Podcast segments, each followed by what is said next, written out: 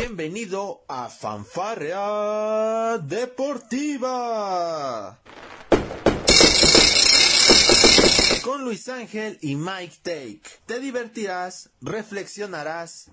Ah. También te informarás sobre el deporte. Comenzamos. Se dio un gran golpe.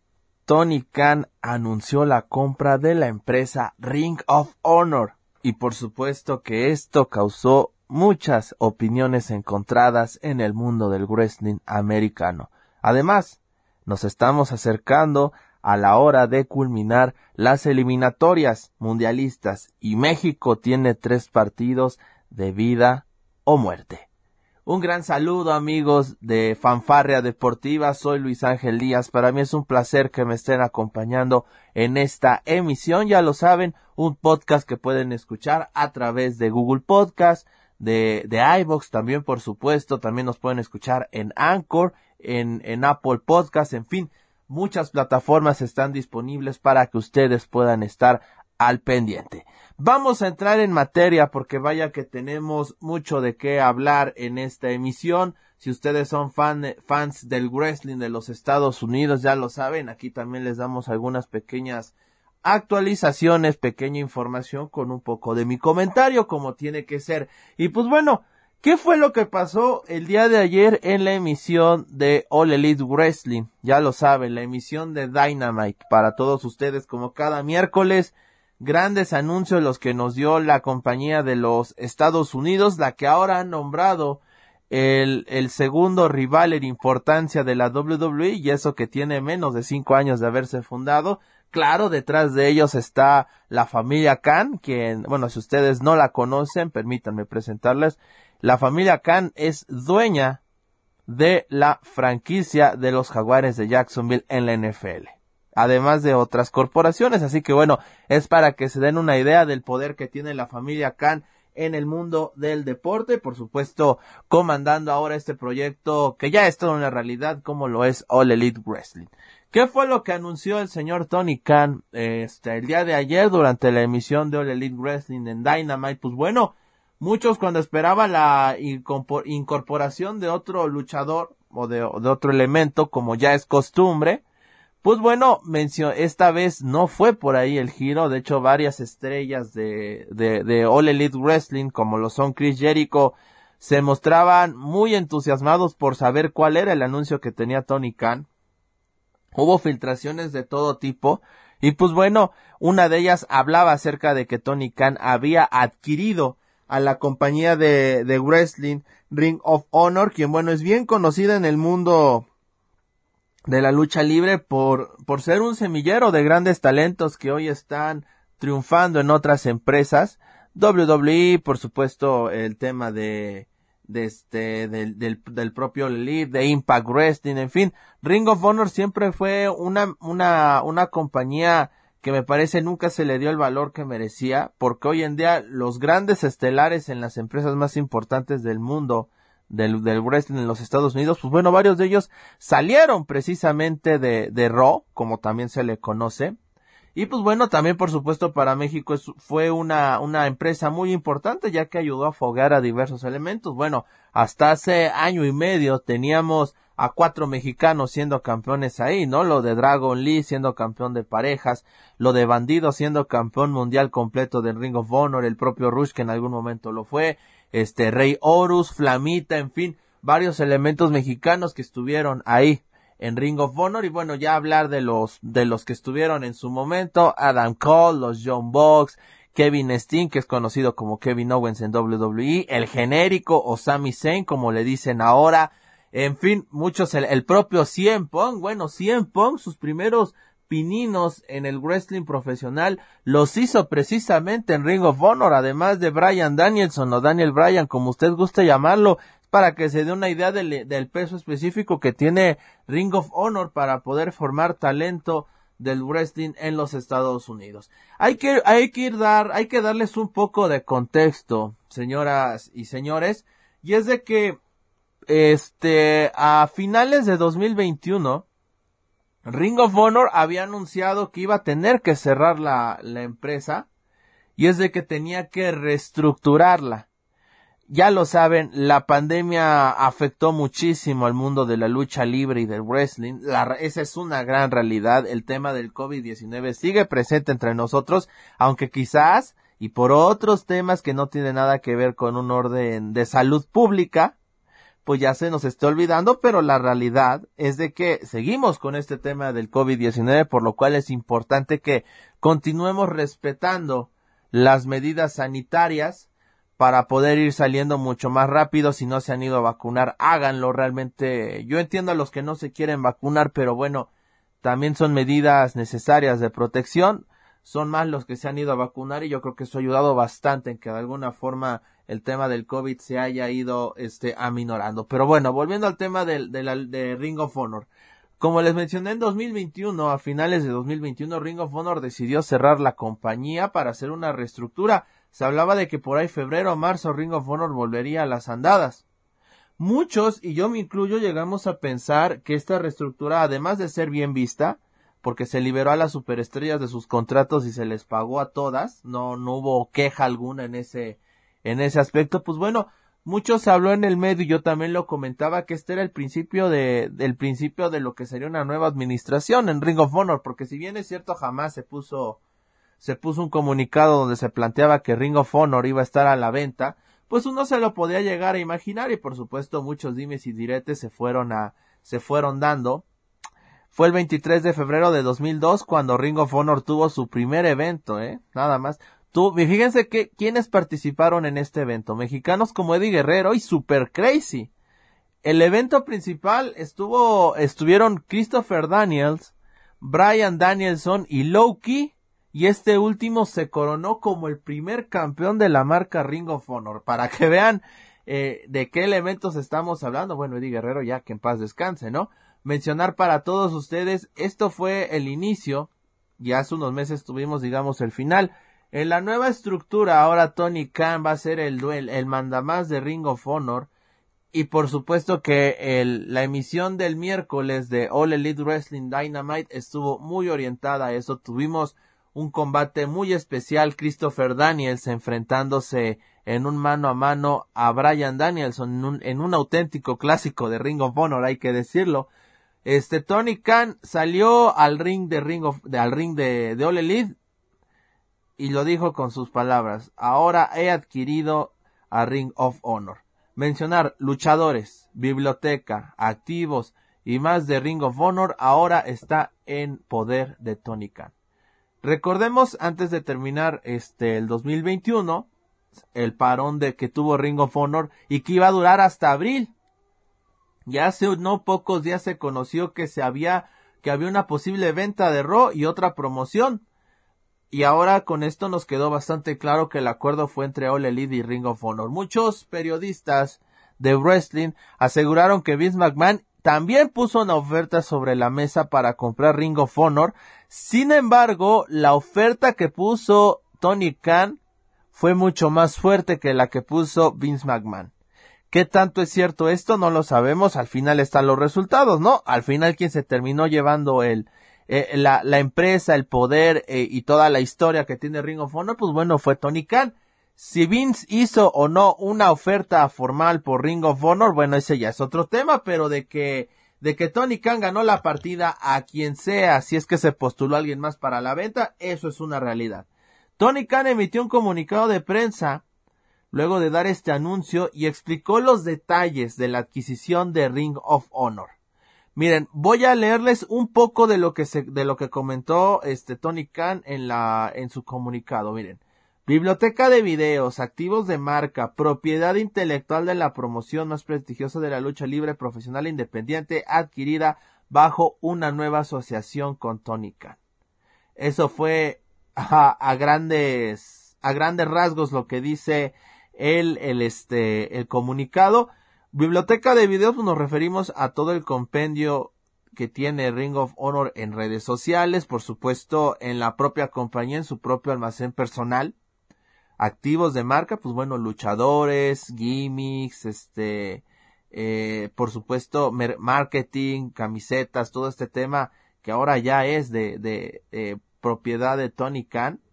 Y pues bueno, ahora, ahora vamos a, a ver qué es lo que va a suceder en este tema, porque eh, ¿qué, qué, va, ¿qué va a significar esta compra de Ring of Honor? Vamos, eso quiere decir que vamos a seguir teniendo Ring of Honor de manera semanal, paralelo a All Elite Wrestling, es una fusión y digamos como tal va a desaparecer Ring of Honor, pero sus elementos ahora van a ser de All Elite.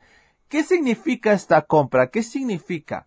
¿Cómo, cómo van a, vamos, bueno, me parece que si tenemos de, de, de regreso a Ring of Honor y del otro lado está All Elite, me parece que lo más natural y lo más normal es que veamos confrontaciones entre ambas empresas de manera más normal y además de que los convenios de que tenía Ring of Honor con Consejo Mundial de Lucha Libre, con New Japan Pro Wrestling, quizás lo sigamos teniendo. Ese va a ser un tema muy importante. ¿Cómo va a actuar Consejo Mundial de Lucha Libre ante esto? Porque hay que recordar que All Elite tiene una alianza fuerte con AAA. Ahora, este consejo la tenía con Ring of Honor y bueno, todos recordamos que inclusive llegaron a eh, en los eventos de Consejo Mundial de Lucha Libre sobre todo por supuesto en el Grand Prix de, del torneo, pues bueno, teníamos participantes que estuvieron en Ring of Honor, ¿no? ¿Qué es lo que va a suceder con este tema de Ring of Honor y México? A mí sí me, sí me da mucha curiosidad el saberlo. No sabemos si Tony, con esto Tony Khan llega a tener una, una referencia de lo que es la lucha libre en México. Será muy interesante saber cómo maneja esa parte, más allá de insistir con All Elite Wrestling tiene esta alianza con AAA, va a ser muy interesante. Por supuesto mencionarlo y tuvimos hace unas semanas la noticia también del Salón de la Fama de Ring of Honor, lo que nos da un inicio de un indicio, perdón, de que iba a volver este esta empresa de lucha libre, pero jamás nos imaginamos que Tony Khan, que bueno, que la empresa iba a ser vendida y máxime que la iba a adquirir el señor Tony Khan. Vamos a ver qué es lo que va a suceder. Es un tema muy interesante. Vamos a ver eh, las nuevas alianzas que se van a dar, insistir cómo va a ser la promoción, cómo va a ser del nuevo orden en Ring of Honor, quien, insistir, es, ha sido una empresa desde 2002 que se ha caracterizado por ser un buen semillero de superestrellas que a futuro han brillado en otras compañías. Mencionar también me, me gustó, fíjense, me encantó muchísimo el mensaje que dio Tony Khan a la gente. Se los voy a leer. La influencia de Ring of Honor en la lucha libre profesional moderna está grabada permanentemente en los libros de historia y esta adquisición asegura que su legado se mantendrá vivo y se tratará con el máximo respeto. Así lo dijo Tony Khan, director de All Elite Wrestling. ¿Saben qué? Esto, antes de leer este, esta cita textual de Tony Khan cuando dio el anuncio, porque yo no pude ver el evento en vivo en ese, en ese, en ese momento, la vez que estaba viendo el fútbol mexicano, estaba viendo el partido entre Tigres contra Cruz Azul, un partido interesante en la primera parte, pero bueno, ese, ese es otro tema. Me llamó mucho la atención cuando vi Tony Khan que compró, compró Ring of Honor. Honestamente, me acordé de cuando en, los años 90 Vince McMahon compró WCW. La verdad no pude evitar tener esa referencia de, de, de Vince McMahon. Obviamente por el tema de que adquirieron las empresas, ¿eh? No es de que Tony Khan haya salido y haya dicho, sí, como WWE en su momento adquirió a WCW. No, no, no, nada que ver. Pero solo hice la referencia por el contexto, ¿no? Y, y fue muy divertido para mí porque dije, diablos, ¿en serio porque bueno, uno, imagina varias cosas, ¿no? Yo imaginaba, en serio, vamos a empezar con este, con este trama de, de, de Ring of Honor invadiendo el Elite Wrestling y al final haciendo una lucha de poderes ahí muy interesante para fundir los campeonatos en uno solo, en fin. No sabemos qué va a pasar. Ahora, queda otra incógnita. Varios luchadores de Ring of Honor han estado en Impact Wrestling y me refiero a la actualidad, y han ido con la bandera de Ring of Honor, han atacado varias estrellas de Impact. ¿Esto qué significa? ¿Seguirán estos ataques? Entiendo que todo es parte de, del show, pero ¿qué va a pasar con estos elementos? ¿Cómo se va a manejar el tema de la marca de Ring of Honor? Me parece que van a ser dudas muy interesantes y yo creo que le van a dar un plus a, a, empresas como Impact, como Lelid y por supuesto lo de Ring of Honor que por, e, con esto me parece que hace un resurgimiento de, de las cenizas. Fíjense, más de 40 miembros del elenco de All Elite han aparecido en Ring of Honor durante sus carreras. ¿Quiénes han estado? Acá hay un, hay un conglomerado muy interesante, miren. CM Punk, por supuesto, Brian Danielson, Hagman Page, Britt Breaker, Adam Cole. Además de Brody Lee, los John Box, Kenny Omega, Reed Dragon, o sea, Bobby Fish y Kyle O'Reilly, Best Friends, Christopher Daniels, Matt Seidel, Mercedes Martinez, Serena Deep, Frankie Kazarian, Scorpio Sky, Kid Lee, Eddie Kingston, Evil One, Stu Grayson, Kitty Marshall, Lance Archer, este Kip Kasabian, John Moxley, John Silver, Alex Reynolds, Jerry Lynn, BJ Wilmer y Sanjay Dutt. Para que vean cuántos elementos de All Elite conocen a la perfección a Ring of Honor. Vamos a ver qué, qué otros detalles vamos a tener. A mí me parece increíble que una empresa como lo es Ring of Honor, insistir, fundada en 2002, teniendo su primer evento en Filadelfia, Pensilvania, me parece increíble que, que tenga su regreso de este, de este, de, este momento. Ring of Honor fue propiedad privada del, del fundador Rob Feinstein hasta 2004. La promoción tuvo, estuvo bajo la propiedad de Carrie Silkin de 2004 a 2011 antes de ser vendida a Sinclair. Ring of Honor realizó muchos eventos en vivo y por supuesto su, los más importantes pues, son el Anniversary Show, Super Card of Honor, Dead Before Discord, Glory by Honor y Final Battle. Así que bueno, vamos a ver qué es lo que va a suceder. Celebro por supuesto este tema de Ring of Honor y vamos a ver qué viene a futuro para todos los amantes del Ring of Honor insistir, vamos a ver a cuántos elementos, cómo va a ser la nueva estructura de Ring of Honor, pero de principio a fin suena como algo muy, pero muy interesante. Vamos a continuar en esta cotorriza ya que tuvimos la oportunidad de hablar un poquito de, de lo que es esta nueva alianza, bueno, esta compra, compra-venta de Ring of Honor a la familia Khan, que ya es dueña de los jaguares de Jacksonville, de lo, del Tottenham de, de Premier League, y ahora de, de Ole Elite y ahora tiene Ring of Honor, Dios mío, la familia Khan se está apoderando del mundo del deporte auténticamente, pero bueno, vamos con más información para todos ustedes y es de que bueno, se acerca la fecha FIFA de marzo y con ello México va a tener que definir su destino. ¿Cuál es el... Eh, no es que haya información relevante al respecto, de hecho lo más relevante lo habíamos tenido hace semanas cuando nos enteramos que el Tata Martino se quedó unas semanas en México para ver por fin partidos del fútbol mexicano. Yo no sé si en Inglaterra los veía o no. En Inglaterra, en Argentina, una disculpa porque cada que termina sus compromisos de fecha FIFA o amistosos, él regresaba a Argentina, o esa es la información que tenemos por parte de algunos periodistas este de aquí de nuestro país, de Fox Sports sobre todo, que eran los que, bueno, fue con los primeros, la verdad que yo escuché ese tema de que Martino no se quedaba en México para apreciar los juegos de, de los equipos mexicanos. Hoy me parece que hay, hay, hay cosas muy claras. Una, Rogelio Funes Mori no puede ser elemento de selección, no puedes depender de, no puede estar él en la lista porque está teniendo un nivel paupérrimo con los Rayados de Monterrey. Lo de Memo Ochoa con el América me parece que él no es el culpable de la crisis en el América, me parece que la crisis del América viene eh, en otros, en otras, en otras partes, en otras zonas del campo. Yo entiendo que, que Ochoa ha tenido algunos errores, sí con el América y otros con la selección mexicana, pero no le adjudico a él el, máximo, este, la máxima responsabilidad, vaya, de que el América vaya en esta situación, por lo cual yo no veo por qué Memo tenga que ser este desconvocado de la selección. Lo que sí veo y me parece que se lo está ganando, está, lo está pidiendo más que a gritos, es el llamado a Carlos Acevedo. El arquero de Santos está en un modo invencible. Esa es una realidad. A ver, señores, un arquero va a parar lo que pueda parar y a veces va a parar hasta algunas imposibles y eso es lo que ha hecho Carlos Acevedo. Las imposibles las ha podido detener. Ahí va, o sea, él, no, bueno, si, si Santos mantuviera el cero en todos sus partidos, me parece que Acevedo es para que ya se hubiera ido a Europa, ¿no creen? Hoy Carlos Acevedo está en un gran nivel de juego.